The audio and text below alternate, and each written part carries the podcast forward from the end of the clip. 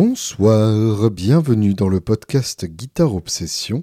Je suis Julien Bitoun et j'ai avec moi un thé noir épicé dans une nouvelle tasse offerte par la femme de ma vie à l'occasion de mon 37e anniversaire.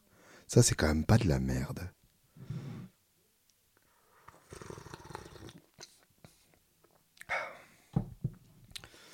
J'espère que tout va bien pour vous.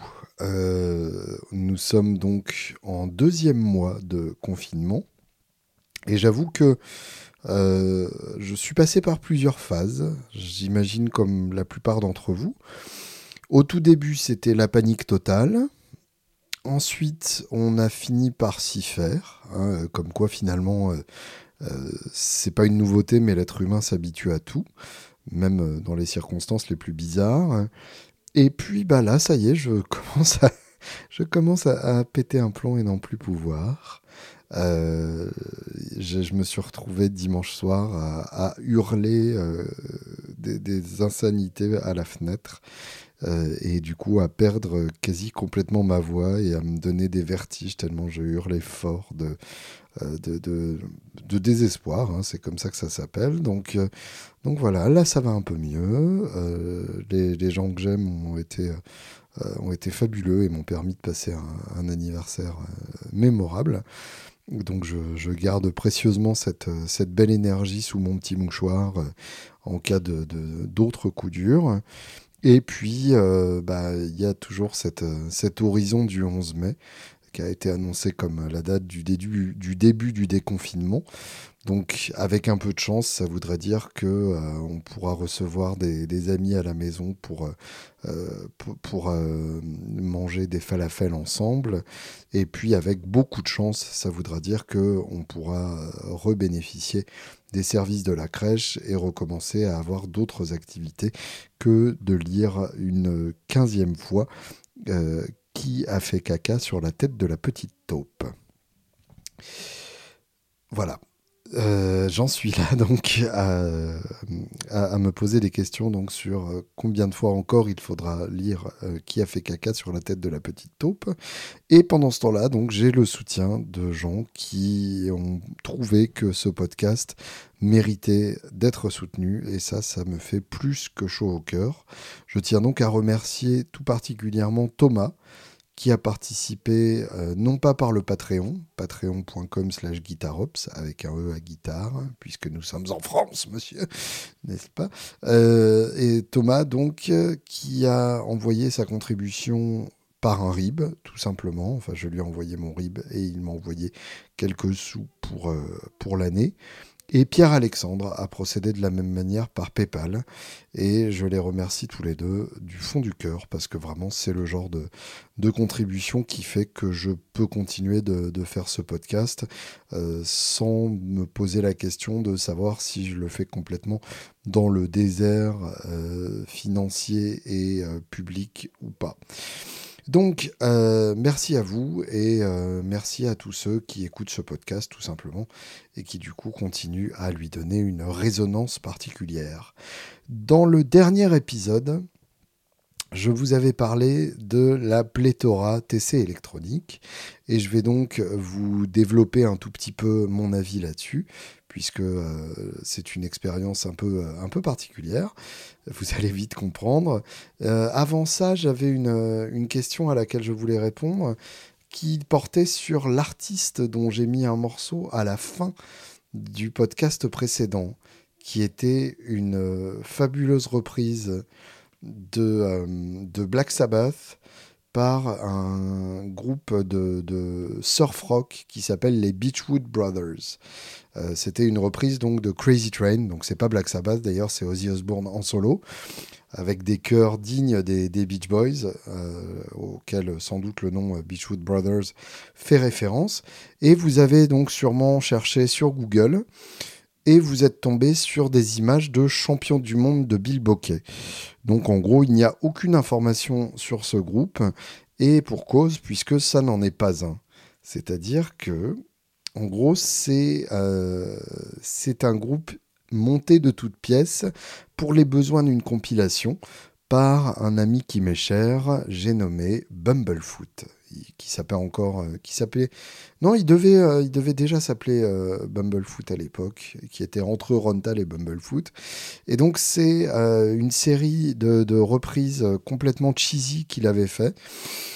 Et donc, sur une compilation qui était en gros une, compilation hommage à Black Sabbath, mais de manière complètement décalée. Donc euh, je me ferai un plaisir de vous mettre une autre reprise par Rontal de, Black Sabbath ou de, Je crois que c'est Black Sabbath là pour le coup les autres. Euh, je crois que la seule d'Ozzy qu'il ait faite c'est celle-là justement. Mais voilà, donc c'est une merveille. Il m'avait envoyé ça à l'époque. Je pense que c'était sur Napster. C'est pour vous dire à quel point ça doit dater de 2002 ou 2003, quelque chose comme ça. Donc juste après l'album 9-11. Euh, euh, après la période uncool, enfin à une, époque où, Ron commençait à, préciser un peu sa vision artistique et euh, avant donc quelques années avant qu'il ne rejoigne les Guns et que du coup il soit un peu plus connu auprès du, grand public ou en tout cas du, grand public guitaristique et donc, il faisait des musiques de films. Donc, euh, il m'avait envoyé euh, des musiques de films type néo-metal ou type rock, euh, rock FM un peu à la Green Day, parce que visiblement, c'est ce qu'on lui avait commandé. Et vous savez, c'est ce qu'on appelle de la musique au kilomètre. C'est une expression un peu pas forcément très flatteuse, mais qui décrit une réalité du, business, euh, qui est donc que euh, quand, on, quand on fait de la musique au kilomètre comme ça, c'est de la musique qu'utilisent les, les, gens qui font des films euh, ou qui font de, de la pub, enfin quand ils recherchent une, une ambiance musicale bien particulière et qu'ils ne cherchent pas à licencier un morceau connu qui serait immédiatement identifiable dans leur pub par exemple, euh, vous vous occupez d'un opérateur téléphonique et vous faites une pub euh, où vous voulez une ambiance euh, cool à la fin des années 90, eh bien vous avez le choix, soit vous payez la licence forcément bien plus cher pour un morceau de Limbiskit et dans ce cas-là, vous profitez effectivement de l'association avec Limbiskit et vous devenez l'opérateur qui est associé avec Limbiskit soit euh, vous partez dans la direction opposée, qui est que vous cherchez la même ambiance, mais par un illustre inconnu, et dans ce cas-là, vous cherchez dans les banques de sons de musique au kilomètre. Et évidemment, le prix de la licence n'a absolument rien à voir. Et vous avez une ambiance comparable en termes d'énergie, en termes d'ambiance. Mais évidemment, vous n'avez pas le nom de l'artiste derrière, euh, qui est ce que vous payez en gros quand vous, quand vous payez une licence. Donc Ron a fait euh, ses musiques au kilomètre pour une, une société qui de mémoire devait s'appeler Carling, il me semble, comme, euh, comme les petits chiens. Et il avait aussi fait, donc, à cette même époque, deux albums hommages. Un album hommage à Black Sabbath slash Ozzy Osbourne et un album hommage à Eminem. Et euh, il me semble, de mémoire, que l'album euh, hommage à Eminem, c'était Lounge Tribute to Eminem. Donc c'était des chansons d'Eminem reprises de manière lounge. Autant vous dire que euh, dans le genre bien barré, c'est bien barré. Et euh, il y a notamment une reprise de My Name Is par Bumblefoot, euh, version lounge, qui est, absolument fabuleuse. Donc ça, je vous ressortirai ça dans un prochain épisode aussi. il m'avait aussi envoyé ça par, par Napster à l'époque. Et évidemment, j'avais sauté dessus avec délectation. Le TC électronique Pléthora, eh bien, parlons-en. Donc, le principe, pour ceux qui n'ont pas suivi les épisodes précédents, c'est donc le multi-effet, le tout nouveau multi-effet de TC électronique. Donc, TC électronique qui, euh, historiquement, est une marque euh, danoise, il me semble, qui s'est fait connaître euh, pour ses réverbes dans les années 80-90, pour son légendaire délai en rack le 22-90, qui est le délai qu'utilise encore euh, The Edge de U2 à l'heure actuelle et qu'utilise encore beaucoup de musiciens en studio parce que c'est vraiment un, standard euh, dont on a tous le son euh, dans l'oreille. C'était vraiment la première alternative sérieuse au, délai à bande et, au délai analogique. Et puis, qui a sorti une série de pédales aussi à l'époque qui était excellente, notamment un chorus, une pédale assez grosse que vous avez sûrement déjà vue. Dans la même série, euh, il y avait un, drive qui était, euh, qui était plutôt intéressant aussi, euh, une EQ, enfin voilà, des, pédales extrêmement bien faites, hyper solides. et qui sont encore des, standards à l'heure actuelle. Et puis donc, il y a quelques années de ça, je dirais à vue d'œil en 2012 ou 2013, ils ont sorti donc la série Tone Print, qui était une manière tout simplement de renouveler leur, euh, leur gamme. Avant ça, ils avaient des pédales doubles, les, les Nova, qui étaient très efficaces mais moches comme tout en tout cas qui n'étaient pas du tout dans les codes euh, esthétiques de l'époque, et donc ils se sont réadaptés à l'époque en proposant des pédales un peu plus fun, un peu plus typé vintage au niveau du look. Et donc dans cette série Tone Print, on avait euh, notamment les deux, euh, les deux fers de lance de TC électronique, la Reverb Hall of Fame et le délai flashback il y a eu après plein de, plein de déclinaisons, le chorus Corona, dont on a évidemment euh, pas mal entendu parler ces derniers temps, le flanger Vortex euh, et, quelques autres pédales du genre, une overdrive aussi, la Mojo Mojo, euh, qui était en gros une, une Marshall in a box. Enfin voilà, pas mal de, modèles comme ça assez intéressants. Et le principe donc, c'est que on pouvait avec le processus Tone Print uploader des sons via les micros de sa guitare. Alors c'est un peu euh, fumeux comme, euh, comme processus, mais ça marchait à peu près. Euh, en gros, on bimait, c'est-à-dire que le, téléphone envoyait un signal au micro de la guitare qui était transmis par les micros de la guitare et le jack à la pédale et qui du coup recevait le, le le programme en question. Et donc le principe des tone prints, c'est qu'on avait un emplacement libre sur la pédale. On avait donc tous les sons habituels, par exemple sur la Hall of Fame, la reverb, on avait, euh, on avait le shimmer, on avait le hall, euh, le spring, le plate, enfin toutes les reverbs, euh, tous les types de sons de reverb habituels. Et en plus, on avait un emplacement tone print qu'on pouvait donc personnaliser et pour lequel on pouvait choisir un son parmi des dizaines de sons programmés par des, musiciens à partir donc de, des réglages très avancés de, l'algorithme de reverb de TC électronique, donc des sons qu'on n'avait pas avec les autres types de sons. C'était pas juste euh, genre euh, machin qui a bien aimé euh, la Spring et qui du coup donne sa version de la Spring, même si ça a existé, mais c'était par exemple des hybrides entre la Spring avec une résonance de shimmer sur les fins de notes, etc. Donc des, hybrides plutôt, plutôt très intéressants comme ça. Ensuite, ils ont décliné les tone print avec les, euh, les multi-tone print. Il y a eu notamment euh, la, flashback x4 euh, qui permet de, combiner donc quatre flashbacks différents, trois flashbacks différents, pardon, alors, je mélange, non, désolé. La flashback x4, c'est quatre sons différents de flashback accessibles, mais on ne peut en mettre qu'un à la fois, avec un tap tempo général. Donc, on peut passer, par exemple, euh, d'un délai type Memory Man à la croche pointée, euh, suivez mon regard, à un slapback euh, type, type Epco à bande, euh, le tout sans avoir à se baisser sur sa pédale. Ensuite, ils ont sorti la Triple Crown, qui elle pour le coup permet de combiner trois euh, délais flashback différents. Et puis, euh, ils ont encore développé leur machin avec les Tone Prints 2.0, donc la Hall of Fame 2.0, la Flashback 2.0, où la principale différence, c'est ce qu'ils appellent les Foot Switch MASH, M-A-S-H, qui permettent en fait de servir du foot switch euh, unique, en l'occurrence sur ces pédales, comme d'une pédale d'expression. Donc en gros, euh, le foot switch reconnaît deux types de pression différents.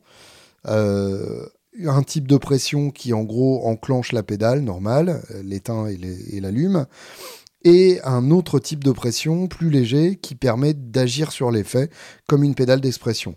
Il y a notamment une, euh, une pédale qu'ils ont sortie qui s'appelle la Brainwave Pitch Shifter, qui est en gros une version euh, pédale sans pédale d'expression de la Wami, et où vous avez euh, accès à tous les effets classiques de la Wami, simplement avec un foot switch, et avec un seul foot switch. Donc c'est assez balèze en termes, en termes techniques d'être arrivé à ça. je ne sais pas quelle est la solidité à long terme de ce, de foot switch-là, mais en tout cas c'est assez balèze d'être arrivé à concevoir ça. Et donc là, tout récemment, ils ont annoncé la sortie de la Pléthora x5. Le principe de la Pléthora x5 est absolument brillant, c'est qu'on a cinq emplacements euh, qui sont euh, complètement customisable, c'est-à-dire qu'on a le même format avec 5 foot switch et pour chaque foot switch, on peut associer un effet tone print. Donc on a au choix tous les effets de la gamme Tone Print, Reverb euh, Hall of Fame, Flashback Delay, Vortex Plunger, vraiment euh, tous les effets du genre. Et donc on peut choisir le réglage qu'on veut et en combiner jusqu'à 5. Donc on peut avoir 5 reverbs en même temps avec des réglages différents et les mettre ensemble. Donc c'est complètement barré et, les possibilités créatives sont, absolument vertigineuses. Et donc j'ai craqué ça. Euh, et je me suis bien amusé avec un petit moment. Mais finalement, euh, je m'y attendais. Je ne suis pas un homme à multi-effets. Et, euh, ça n'est pas fait pour moi. Et finalement, très rapidement, je me suis rendu compte que je ne me servirais jamais de tous ces sons-là et que je préférais avoir une pédale ou deux que je connaissais bien et que bah, finalement peut-être qu'un euh, peut-être qu'une euh, qu'une simple Blue Sky euh, Strymon, j'ai bien dit Blue Sky et pas Big Sky, je, ne supporte pas la, richesse de possibilités de la Big Sky, me, suffirait très largement et un carbone copie pour le délai, en fait, finalement, c'est peut-être pas si mal. Enfin, je sais pas encore. Le délai, j'ai du mal à me, à me consoler de la bande, mais en même temps, la bande, c'est trop fragile pour un bourrin comme moi. Donc là, je suis un peu, je suis un peu embêté parce que j'ai, vraiment rien trouvé qui sonnait comme la bande. Et pour cause, hein, on essaye encore, mais, mais c'est très difficile. Donc voilà. Donc j'ai, été, euh, j'ai été un peu embêté face à cette richesse de possibilités qui n'est pas euh, qui n'est finalement pas ma, philosophie de jeu. Et puis, euh, j'ai été un peu refroidi aussi euh, face à quelques limitations de la, de la pléthora.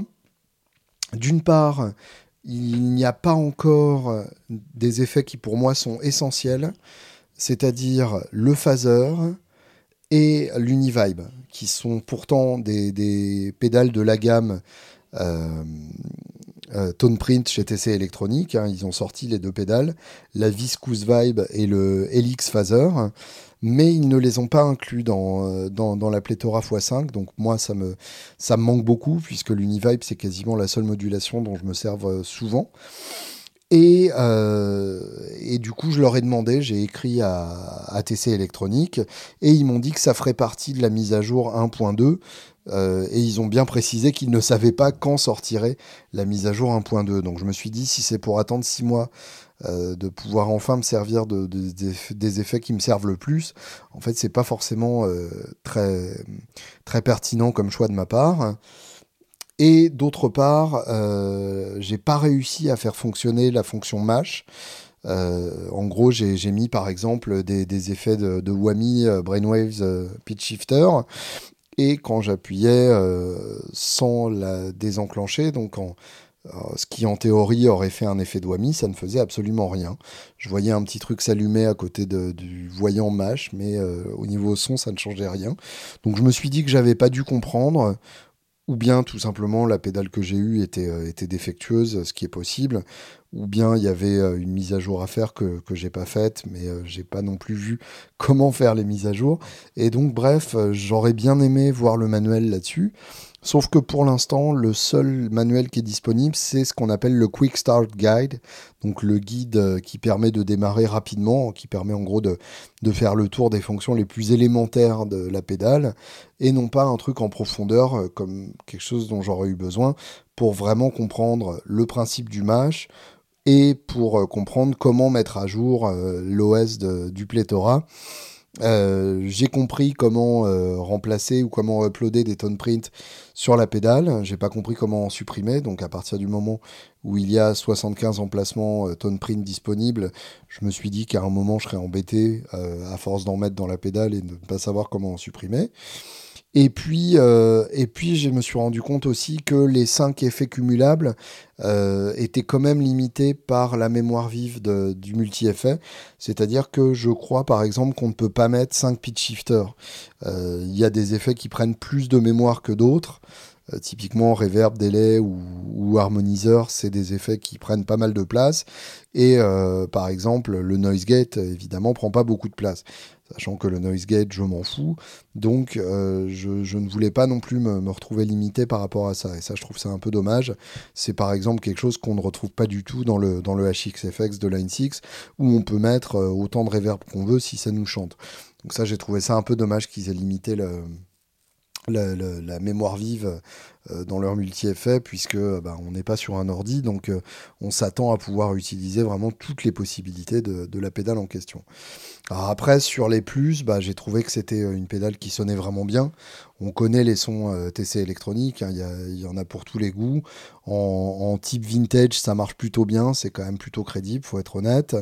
Euh, en planant et expérimental, c'est carrément excellent. C'est assez facile d'utilisation pour les fonctions élémentaires. J'ai pas vraiment eu à, à, me poser de questions sur comment ça fonctionnait. Et puis, euh, chose non négligeable à mon sens, c'est alimentable par une 9 volts, euh, une Alim 9 volts standard, la One Spot en l'occurrence, qui est celle que j'utilise.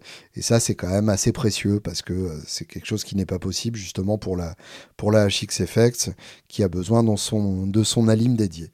Donc voilà, à vous de voir si les choses qui, moi, ont fait que je ne l'ai pas gardé feront que ça vous bloquera aussi ou si c'est des choses euh, que vous pouvez surmonter et que les possibilités absolument euh, indéniables de cette pédale sont ce qu'il vous faut. Pour vous donner une petite idée des possibilités de la bête, je me permets de vous mettre quelques sons ici que j'ai utilisés pour euh, une musique de fond pour, pour le podcast du monde. on y entend de la reverb et du délai, on y entend le pitch shifter, bref, vous avez pas mal de, textures différentes. Il y, a, trois grades différentes. Euh, et, ça vous donne une idée, je pense, déjà de, euh, de, ce à quoi vous pouvez vous attendre. Tous les sons sortent de la même grade, donc tout a été fait avec une, simple Esquire. Et les seules différences viennent donc essentiellement de la pléthora x5.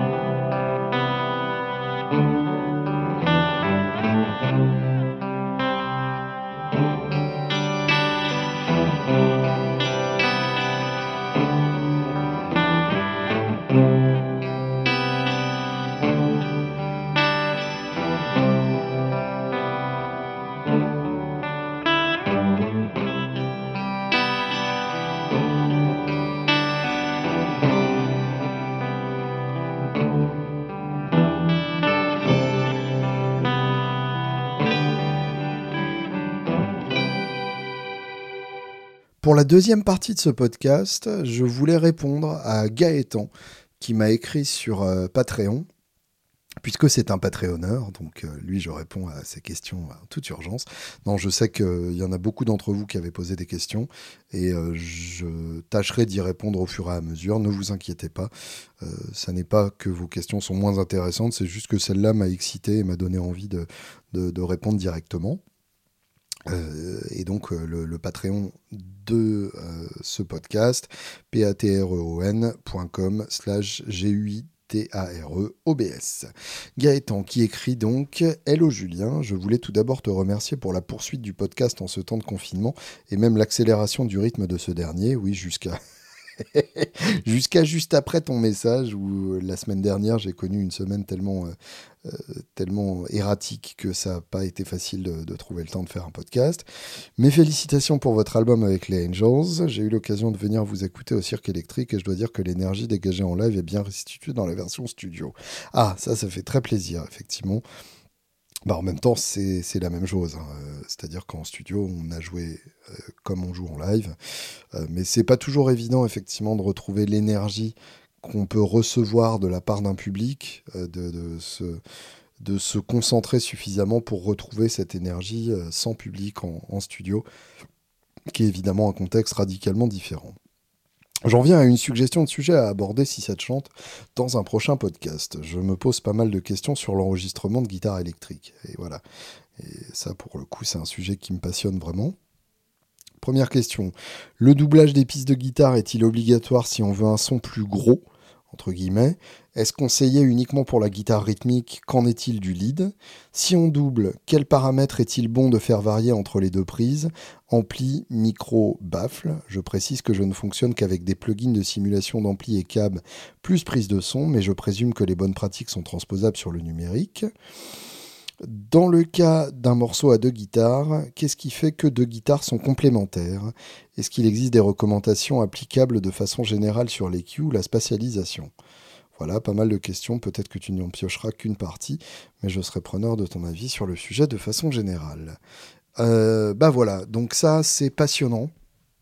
Et c'est vraiment euh, des questions qu'on peut se poser euh, très souvent en tant que guitariste et qui, qui sont ultra légitimes. Et donc je, voulais revenir un peu là-dessus et en tout cas faire part de mon expérience dans le domaine. Hein. Je ne prétends pas avoir de réponse euh, définitive et, absolument euh, brillante là-dessus, mais en tout cas au moins faire part de, de mon expérience là-dessus. Donc, le doublage des pistes de guitare est-il obligatoire si on veut un son plus gros? Est-ce conseillé uniquement pour la guitare rythmique? Qu'en est-il du lead? Alors, le doublage des pistes de guitare est effectivement un indispensable si on veut un son plus gros. C'est quelque chose euh, d'assez logique.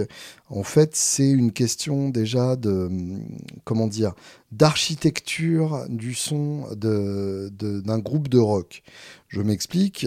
À partir du moment où vous avez la basse et la batterie qui font office euh, de squelette de votre groupe, à moins que la basse prenne énormément de son, euh, comme chez Motorhead par exemple, où quasiment le doublage de la gratte euh, n'a pas vraiment de raison d'être puisqu'il y a déjà deux guitares avec, avec la basse plus la guitare, ou, ou chez euh, ou chez euh, un groupe comme Cop Shoot Cop où vous avez deux basses et où là de toute façon vous n'avez la place que pour mettre une seule guitare. Euh, la plupart du temps donc vous avez ce squelette de la basse et de la batterie que vous allez habiller avec la guitare et si vous réfléchissez bêtement et, très basiquement en termes de spatialisation et d'architecture, si vraiment vous voyez votre votre morceau comme un bâtiment, eh bien, euh, pour moi, le, centre du bâtiment et le centre de votre espace spatial, ce sera la basse et la batterie. Donc, c'est vraiment ce qu'on met au milieu dans la spatialisation. Euh, ce qu'on appelle la spatialisation des sons euh, en enregistrement, c'est les sons qu'on place dans l'espace stéréo, donc à gauche, à droite ou au centre, ou évidemment tous les intermédiaires entre les deux. Donc, il y a depuis à peu près les, années 60. Donc l'invention de la stéréo, la possibilité de placer son son soit tout à gauche, soit tout à droite, soit tout au centre, et puis petit à petit, avec des consoles plus avancées, puisque avant c'était vraiment euh, euh, ce qu'on appelait le, mixage LCR, donc left, center, right, où vous n'aviez que ces trois choix extrêmes. Petit à petit, vous avez eu les choix intermédiaires qui vous ont permis de, placer le son, par exemple, à 50% à gauche, ce qui veut dire que vous vous en écoutiez, enfin, vous en entendiez quand même un peu à droite, même s'il était majoritairement à gauche. Euh, en gros, euh, placé à 100% à gauche, ça veut dire que si vous n'écoutez qu'avec le haut-parleur droit euh, et que vous avez prêté le haut-parleur gauche à votre copine à la récré, eh bien, vous n'entendrez pas du tout la guitare qui a été mixée tout à gauche, ce qui peut donner des, bizarreries absolues. Euh, écoutez par exemple là-dessus les, premiers mix stéréo des Beatles, euh, notamment les mix de, l'époque euh, Rubber Soul ou Revolver, où ils venaient de, découvrir l'effet stéréo. Et là, donc, vous avez par exemple un titre comme Yellow Submarine, où vous avez, si mes souvenirs sont exacts, la voix de Ringo toute d'un côté, toute seule, et le reste du groupe euh, tout seul de l'autre côté. Ce qui fait que par exemple, si vous l'écoutez dans une voiture et que vous avez un des deux haut-parleurs qui est flingué, je parle d'expérience euh, avec euh, mon très cher ami David Alexandre, qui avait un, haut-parleur qui n'était pas en super état dans une de ses voitures. Et en l'occurrence, donc, on écoutait Revolver et sur Yellow Submarine, donc sur le couplet, on n'avait plus du tout d'accompagnement. On avait Ringo tout seul, sans aucun accompagnement derrière. Donc, euh, pour en revenir aux guitares, si vous réfléchissez à, ce placement-là, vous avez donc la basse et la batterie qui sont au centre, quasi obligatoirement, la caisse claire peut être légèrement décentrée et les tomes peuvent être spatialisés, mais en gros, euh, votre grosse caisse et votre basse, c'est vraiment le repère central comme la voix qui, est généralement placée au centre. Hein. c'est assez rare de, faire autrement. C'est vraiment les, euh, conventions euh, qu'on respecte depuis les années 70. En gros, il y a des, variations, mais qui sont plus pour des effets volontaires et bien compris. C'est sinon très rare de, dévier de, cette volonté-là. il me semble aussi, et là je voudrais pas dire de bêtises parce que euh, tout simplement, je n'ai pas les, connaissances suffisantes pour, pour m'avancer là-dessus, mais il me semble que euh, des instruments graves comme la grosse caisse et la basse, si vous les mettez hors du centre, vous risquez d'avoir plus de problèmes de phase. Euh, mais ça, je, mets entre... je, mets au conditionnel, évidemment, parce que je n'ai pas les, les connaissances techniques, encore une fois, derrière tout ça. Mais donc vous avez ce centre-là, et puis donc vous habillez les côtés, et très logiquement, si vous mettez une guitare pour habiller à gauche, euh, eh bien il vous en faudra une deuxième pour habiller à droite, sinon ça fera un espèce de trou d'air dans votre mix. Euh, donc moi c'est systématiquement quelque chose auquel je pense. Alors vous pouvez avoir des, solutions de substitution, euh, typiquement par exemple avoir la reverb de votre guitare à droite et le son original à gauche. Euh, je voudrais pas dire de conneries, mais il me semble par exemple que sur euh, certains titres de Van Halen, sur l'intro en tout cas, vous avez la guitare qui riff toute seule, une seule guitare, et vous avez sa réverbe complètement à, l'autre, euh, de l'autre côté de, du panoramique stéréo. Euh, oui, puisque la, spatialisation, on appelle aussi ça le, le panoramique, le pan. Donc, euh, vous avez cette possibilité. Vous avez la possibilité, évidemment, d'avoir un autre instrument mélodique euh, qui vient remplir cet espace de l'autre côté. Vous pouvez, par exemple, avoir une guitare d'un côté et un clavier de l'autre. Ça, c'est hyper, euh, hyper classique et ça marche très bien aussi. Ou un orchestre de l'autre, ou un piano de l'autre, ou un xylophone de l'autre. Mais en tout cas, il est quasi indispensable d'avoir cette symétrie-là. Et en général, la meilleure manière pour un groupe de rock ou à plus forte raison pour un groupe de métal d'avoir cette symétrie-là, c'est d'avoir deux pistes de guitare et d'avoir ce doublage de la, piste de guitare. Donc là, la question de Gaëtan, c'est si on veut un son plus gros. Et effectivement, indéniablement, la possibilité d'avoir deux guitares en même temps fait un son plus gros. Il n'y a, a, quasi aucun doute là-dessus. Euh, en gros, l'échange qu'on fait, en tout cas le compromis de doubler un son de, guitare, c'est que on perd en expressivité et en dynamique ce qu'on gagne en énormité euh, et en impression d'invasion sonore, en impression de, de fréquence sonore qu'on occupe. Je m'explique. Donc, à partir du moment où vous doublez, forcément, vous euh, lissez le résultat, puisque vous doublez, donc forcément, euh, l'oreille ne va pas se concentrer sur euh, les deux parties individuelles, elle va, se concentrer sur le résultat de ce doublage, donc sur une espèce de d'énorme guitare qui est composée de vos deux guitares. Et donc forcément, les petites nuances euh, d'expression ou de dynamique seront lissées par ce doublage-là. C'est pareil que quand vous doublez votre voix. Euh, je pense depuis tout à l'heure aux Foo Fighters, qui sont vraiment les spécialistes du doublage de voix et du quadruplage de guitare. Euh, chez les Foo Fighters, vous avez donc systématiquement cet effet de doublage de voix, et du coup, l'expressivité de la voix n'est pas énorme chez les Foo Fighters. On a ce côté mur du son, mais on n'a euh, pas grand-chose en termes de sensibilité, en termes de fragilité du propos musical. Le, le, propos est plus de bastonner que d'avoir quelque chose d'accessible, de, euh, enfin d'avoir des sentiments directement accessibles. C'est pour ça, par exemple, que euh, chez Nirvana, un titre comme euh, Smells Like Teen Spirit sera doublé. en tout cas, sur le refrain, au niveau de la voix, c'est très clairement doublé et vous avez cet effet d'énormité, de, y compris sur les guitares d'ailleurs, qui sont doublées ou, ou triplées à cet endroit-là. Et sur un titre comme Polly, à l'inverse, en tout cas euh, sur, euh, euh, sur ce titre hyper acoustique et très nu, vous avez une seule voix à part sur le refrain, mais c'est une harmonie, c'est encore autre chose. une harmonie, c'est pas un doublage. Et la guitare acoustique est toute seule, elle n'a pas été doublée, à ma connaissance, ou peut-être que le doublage arrive plus tard. En tout cas, donc, on a cette, cette plus grande expressivité d'un instrument tout seul. Donc, c'est pour cette raison que doubler une guitare lead, c'est pas forcément une bonne idée, doubler une guitare solo. Alors, ça peut être un effet absolument génial. Je pense notamment à Randy Rhodes, qui euh, doublait ou triplait quasi systématiquement ses solos euh, quand il jouait avec Ozzy Osbourne. Et c'est un son très particulier, puisque euh, quand vous doublez une rythmique, ça donne forcément ce gros son de, plusieurs guitares ensemble, mais quand vous doublez un lead, euh, bah c'est, pas vraiment le côté gros son, puisque vous n'avez pas vraiment de, notion de gros son quand vous êtes en solo, à part chez Dimebag Darrell, qui lui aussi doublait ses, solos, et ça donne un effet euh, assez redoutable, mais euh, là pour le coup, quand vous doublez votre, votre solo, ça ajoute plus un effet de modulation, voire de légère fausseté, est assez, qui est assez passionnant. Donc ça, c'est un choix. Ça sous-entend aussi d'être capable de le faire, puisque euh, ça sous-entend d'apprendre son solo et de le doubler.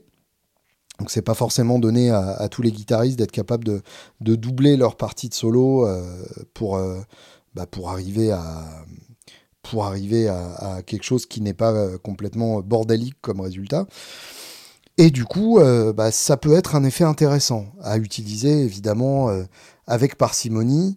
Euh, sauf si vous êtes d'une telle précision qu'on entend à peine le doublage et que c'est juste pour grossir un peu le son. Là, ça peut être une arme redoutable aussi, mais encore une fois, vous perdrez les, plus petites finesses d'expression et euh, un solo sans finesse d'expression, ça me paraît un peu compliqué. Ou bien c'est un style euh, où, ça n'est pas forcément nécessaire.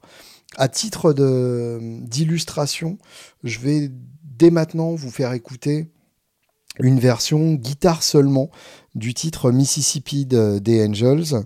Euh, et vous allez pouvoir écouter donc euh, quand on double et quand on double pas, et avec quel son on double et quel son on double pas. Euh, le principe donc c'est que en live j'ai enregistré, il me semble, avec la Firehawk Springer dans un Kelt Blue Waffle, donc dans un ampli type type Tweet Deluxe, doublé avec un, matchless, un petit baby matchless, donc un petit ampli euh, euh, poussé assez fort. Donc ça, c'est de la guitare 1. Et de l'autre côté, on entend, euh, si je dis pas de conneries, ma casino dans un Zeppelin donc un tout petit ampli 1 watt type Marshall pour pousser à fond évidemment. Et donc c'est ça l'image stéréo de, de, ce morceau. Et euh, là, en l'occurrence, j'ai doublé tout simplement parce que je voulais euh, ce gros son pour le riff qui est très éplinien dans l'esprit, mais je ne l'ai pas doublé tout du long. Comme vous allez pouvoir l'entendre, euh, il y a certains passages où il n'y a pas de doublage, tout simplement parce que je voulais volontairement cet effet d'appel d'air. Et donc, pour créer un peu plus de dynamique, je n'ai doublé que euh, certains passages choisis euh, soigneusement, qui sont en fait les passages du couplet dans lesquels vous n'avez pas de chant. C'est-à-dire que dès qu'il y a du chant dans les couplets, j'ai viré le doublage et je l'ai remis euh, quand, quand la partie de chant s'arrête. Et pour le solo, comme vous allez pouvoir l'entendre, j'ai doubler le solo, puisque c'est un thème et, pas vraiment un solo. Donc là, pour le coup, il était plus intéressant de chercher une texture sonore plutôt que de chercher une expressivité absolue. Par exemple, euh, un solo de Jeff Beck doublé, ça n'aurait pas de sens, puisque vous, euh, vous, annuleriez toutes les petites finesses euh, qu'il est capable de mettre dans chaque note. Là, en l'occurrence, c'était pas le but. Donc là, à la prise, j'ai mis le son un peu mal de mer avec euh, une utilisation assez violente du vibrato de la, de Firehawk. Et j'ai doublé, je crois, avec mon Esquire, avec un son plus clean, et du coup, ça donne, euh, ça donne un son où on a d'un côté une, guitare qui fait un peu n'importe quoi, qui était la, guitare pendant la prise live, et une guitare un peu plus dans les clous, qui se charge donc de rappeler euh, la mélodie principale et de nous laisser euh, en tête cette mélodie principale. Je vous laisse écouter.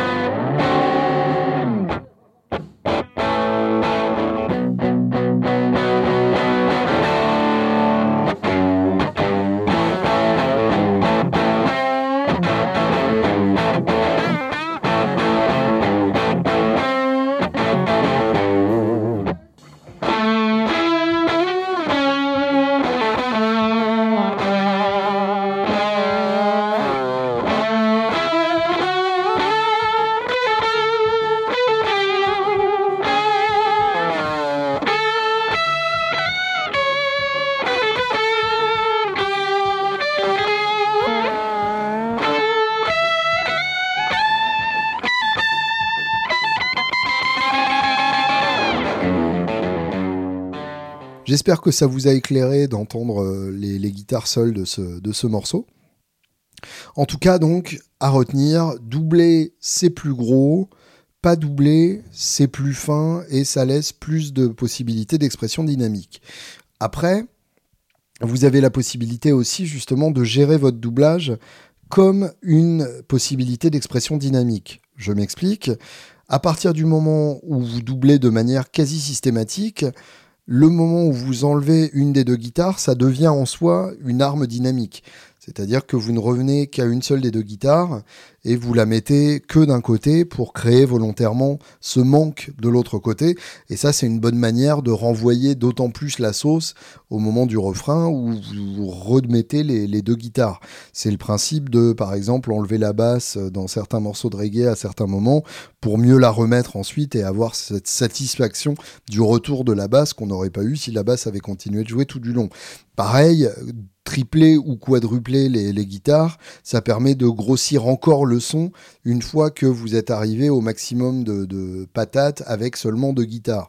Et la possibilité de rajouter d'autres guitares, ça permet de grossir encore votre son. Euh, mais si vous quadruplez toutes vos guitares pendant tout le morceau, ça risque assez vite d'être lassant pour l'auditeur. Pour et justement de, complètement annuler toute possibilité d'expression dynamique. Là, c'est carrément euh, comme si vous engueuliez en permanence votre auditeur et c'est pas forcément très agréable. Question suivante, donc si on double, quel paramètre est-il bon de varier entre les deux prises? Ampli, micro, baffle Je précise que je ne fonctionne qu'avec des plugins de simulation d'ampli et cab, plus prise de son, mais je présume que les bonnes pratiques sont transposables sur le numérique. Alors c'est exactement le même principe, et euh, je dirais qu'il est bon de tout varier. Euh, autrement dit, le, pire que vous puissiez faire, c'est de doubler avec exactement le même setup, puisque vous risquez, si vous doublez de manière précise, euh, de rencontrer des problèmes de phase. en gros, quand vous avez deux fois la même guitare avec le même son qui joue la même chose, eh bien vous avez toujours la possibilité que la phase s'annule entre les deux parties et que du coup vous vous retrouviez paradoxalement avec un son plus petit avec euh, les deux, la, guitare doublée qu'avec une seule des deux guitares. Donc pour éviter ça, déjà il est quasi indispensable de changer la guitare elle-même. Euh, tout simplement parce que c'est là que se crée votre son et c'est à mon sens euh, l'élément le plus important de, du doublage. Euh, des micros différents, par exemple doubler des simples avec des P90 ou des humbuckers avec des simples, une Telecaster d'un côté, euh, une Les Paul de l'autre, ça a fait ses preuves et ça marche euh, toujours, toujours très bien. Euh, ou tout simplement euh, le même modèle de gratte, mais euh, des guitares différentes. Deux strates, par exemple, une strate qui sera un peu plus grasse, une strate qui sera un peu plus claquante, une strate montée avec des grosses cordes, une strate montée avec des petites cordes, une, une guitare diapason court, une guitare diapason long. C'est des choses qui font des vraies différences sonores et qui évitent justement que les deux guitares marchent sur les mêmes plates-bandes sonores. En fait, l'essence du doublage, c'est d'avoir des sons complémentaires. Et ça, c'est vraiment extrêmement important. En fait, là, je commence déjà à répondre à ta dernière question, mais les, questions sont, évidemment connectées entre elles. Dans le cas d'un morceau à deux guitares, qu'est-ce qui fait que deux guitares sont complémentaires? Est-ce qu'il existe des recommandations applicables de façon générale sur l'EQ, la spatialisation? De façon générale, des guitares doublées, faut les mettre tout à droite et tout à gauche respectivement, pour avoir vraiment euh, cette, cette étendue la plus large possible. Et c'est même ces guitares-là qui vont définir les limites de votre espace sonore, qui vont faire comprendre euh, quand vous écoutez au casque à quel point il y a de l'espace entre les deux et à quel point donc vous pouvez placer des choses entre les deux. Euh, donc ça c'est la base. Pour les eh bien, c'est très simple. En fait, il suffit de voir euh, votre mix comme une série d'objets que vous placez dans un espace limité. qui c'est tout simplement ça un mix. Hein. C'est-à-dire que vous avez à votre disposition une série de fréquences euh, une étendue de fréquences qui sont entendues par l'oreille humaine, euh, en gros entre 20 Hz dans les graves et 20 kHz dans les aigus. Ça, c'est quand on vient de naître, euh, donc forcément, avec l'âge, on a, moins de fréquences disponibles. Donc il faut compter aussi avec cette réduction-là. et on n'entend pas les, fréquences de la même manière. C'est-à-dire que notre oreille, euh, pour des raisons d'évolution, hein, on a été habitué à, en fait, pour survivre, entendre avant tout la voix humaine. D'une part parce que c'est la fréquence sur laquelle hurlent les bébés quand ils ont faim et que pour survivre, vaut mieux qu'on entende les bébés. Euh, et d'autre part parce que c'est la fréquence des autres gens qui vous préviennent qu'un tricératops est derrière vous. Oui, je sais, les tricératops n'ont jamais connu les hommes, mais c'était pour l'exemple. Et, euh, du coup, euh, il faudrait mieux se barrer. Donc, pour des raisons d'évolution, on entend mieux les médiums qui sont les fréquences de la voix humaine. Donc, finalement, ça vous laisse une étendue de fréquences disponible qui n'est pas si énorme que ça. Dans les graves, vous allez avoir la basse et la grosse caisse. Dans les aigus, vous allez avoir les cymbales. Et dans les médiums, donc, vous allez avoir tous les autres éléments qui se battent pour la place. La caisse claire, la voix et les guitares. Et donc, ça veut dire trouver pour chaque guitare son espace sonore. Ce qui peut vouloir dire, du coup, paradoxalement, passer par des sons plus petits qui s'ajoutent pour faire un ensemble plus gros. C'est le théorème des Queens of the Stone Age. Euh, quand vous écoutez les pistes séparées euh, des albums des Queen of the Stone Age, vous avez des guitares qui ont des sons carrément ridicules, tellement ils sont tout petits et tout criards. Et finalement, quand vous ajoutez tous les sons, ça donne quelque chose d'absolument énorme. Euh, tout simplement parce que les Queen of the Stone Age ont poussé assez loin la séparation des fréquences selon les guitares. Donc dans leur mix, il y a des guitares qui sont uniquement chargées des graves et où carrément c'est enregistré avec des amplis de et euh, en coupant de manière radicale tous les aigus. Donc un son qui tout seul est très moche et qui n'est pas du tout agréable à jouer. Et euh, dans les aigus, euh, des guitares qui sont carrément des, des, lames de rasoir, qui n'ont aucun grave et qui sont ultra tranchants. Pareil, pas flatteur du tout, mais très efficace quand on les met, euh, quand on les combine, euh, et qu'elles se laissent du coup très naturellement de la place et qu'on n'a pas à galérer au mix pour que, chacune trouve sa place. Donc ça veut dire en gros que vous allez réfléchir toute votre chaîne de son en fonction euh, des, des deux guitares que vous avez choisies. Autrement dit, si vous choisissez, donc comme on le disait tout à l'heure, une télé d'un côté, une Les Paul de l'autre, le plus logique sera d'avoir par exemple une télé sur un petit Fender avec un petit haut-parleur, donc qui va dégager très peu de graves, et donc du coup vous accentuez le côté criard de la télé. Et dans ce cas-là, euh, vous pouvez le reprendre par exemple avec un SM57. Et dans ce cas-là, vous êtes sûr que vous n'aurez pas de graves trop envahissants et carrément virer des graves encore au, mix pour être sûr que vous n'allez pas mordre sur, euh, sur les plates-bandes de l'autre guitare. Euh, quand je dis grave, là en l'occurrence, c'est plutôt bas médium, hein, évidemment. Euh, haut médium pour les aigus et bas médium pour les graves, puisque dans les guitares, de toute façon, on ne va pas dans les graves ou dans les aigus, on reste dans des, dans des fréquences médium. Et du coup, pour la deuxième guitare, donc la Les Paul, choisir un ampli par exemple euh, type Plexi ou type JMP ou type JTM, encore mieux un Blues Breaker par exemple de, Marshall, où là vous avez donc non seulement un haut-parleur 12 pouces, mais vous avez un son plus sourd et euh, moins, euh, moins présent dans le haut médium. Vous avez pas mal d'aigus, mais ça vous pouvez les virer assez facilement. Et donc du coup, vous avez ce, doublage-là où chaque guitare va naturellement trouver sa place. Et ça, en fait, c'est l'idéal. Donc, euh, en fait, changer toute la chaîne, ça vous assure que vous n'aurez pas de redite. Alors ça, c'est vrai euh, en rock, où vous avez par exemple les doublages entre euh, Ron Wood et, Keith Richards, que vous pouvez écouter même en, en, DVD, en live, où vous écoutez ça au casque, vous voyez très clairement que chaque guitare est, est et à l'extrême d'un côté du panoramique, donc tout à gauche ou tout à droite, et que c'est systématiquement des sons ultra complémentaires euh, qui ne se marchent jamais sur les pieds, ou par exemple chez les Heartbreakers, entre Mike Campbell et Tom Petty, vous avez toujours cette répartition des fréquences. Euh, l'un utilise une Les Paul quand l'autre utilise une, euh, une Strat, l'un utilise une SG quand l'autre utilise une télé, et on a systématiquement cette complémentarité des, des sons. Et du coup, euh, ça c'est valable en rock. Après en métal c'est un peu différent, puisque en métal on cherche à avoir des sons quand même relativement proches, de manière à ce qu'ils ressortent moins comme des sons individuels.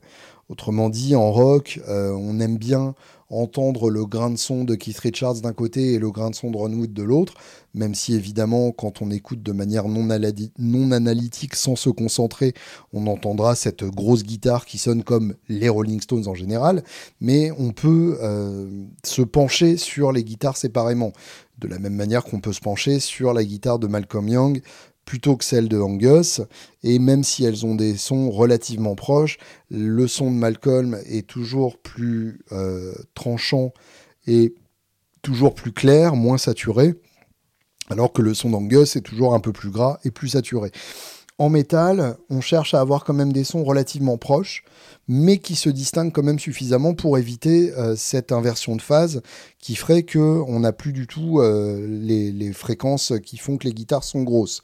Donc ça, en général, euh, on peut faire ça en gardant le même ampli, mais en changeant la guitare. Et donc du coup, en changeant l'instrument d'où vient tout simplement votre son et euh, l'ampli réagira forcément de manière différente en fonction de la guitare que vous allez utiliser.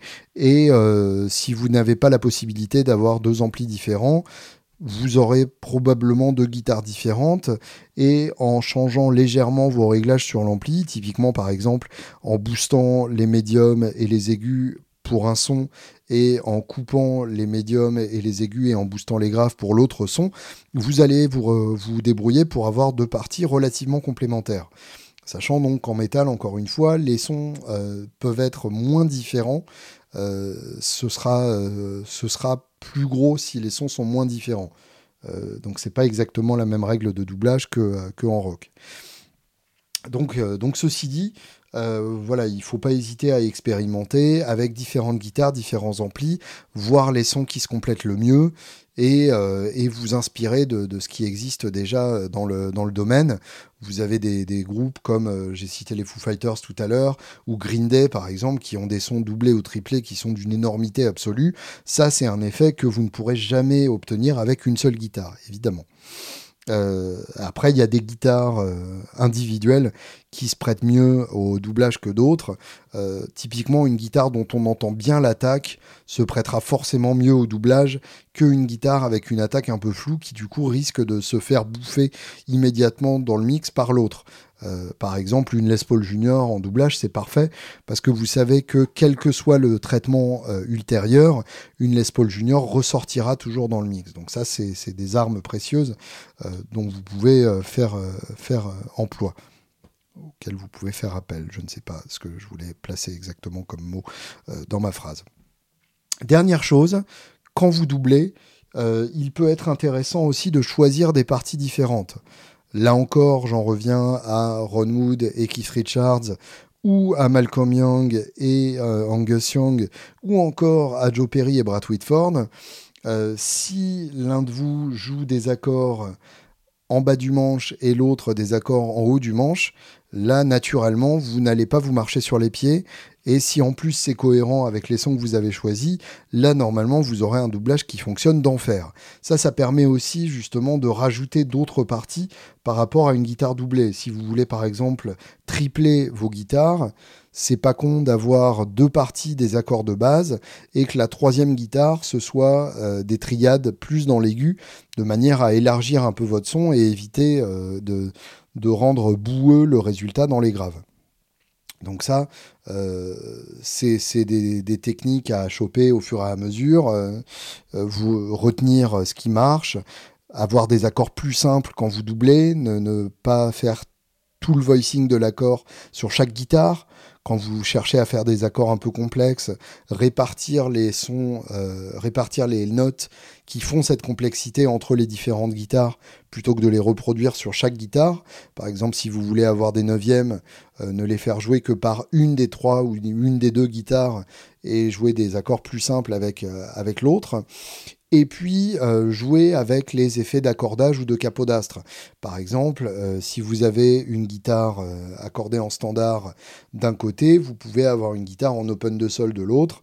C'est quelque chose qu'on retrouve évidemment chez les Stones, qu'on retrouve évidemment chez les Black Crowes, et qui fait toujours son petit effet, puisque à partir du moment où vous avez une guitare en open tuning, ça change radicalement le timbre de l'instrument. Et ce qu'on recherche en fait, c'est de différencier le timbre des deux guitares pour avoir cette complémentarité qui fera qu'on sonne plus gros parce qu'on occupe plus d'espace sonore. De la même manière, le capodastre est votre meilleur ami aussi dans cette perspective-là. Si par exemple vous avez une guitare à gauche qui joue un accord de sol, eh bien euh, vous pouvez avoir une guitare à droite qui sera en capot 3 et qui jouera un accord de mi ça donnera le même accord, sauf que le voicing ne sera pas exactement le même, et que à partir du moment où vous avez réduit virtuellement le diapason de votre guitare avec votre capodastre, eh bien vous arrivez à un timbre de son radicalement différent.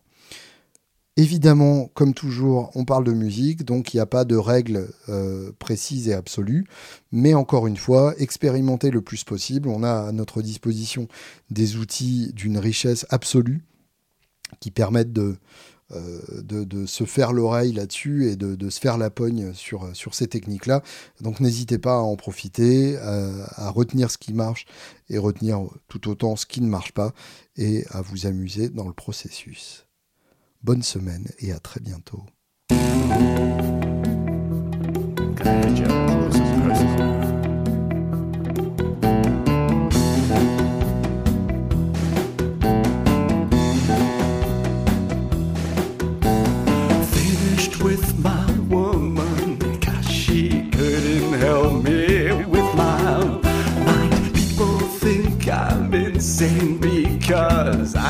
Frowning all the time.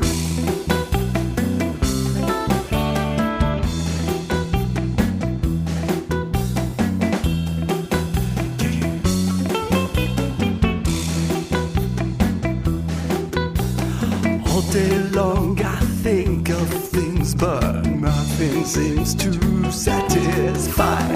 Think I'll lose my mind if I don't find something to pacify. And can you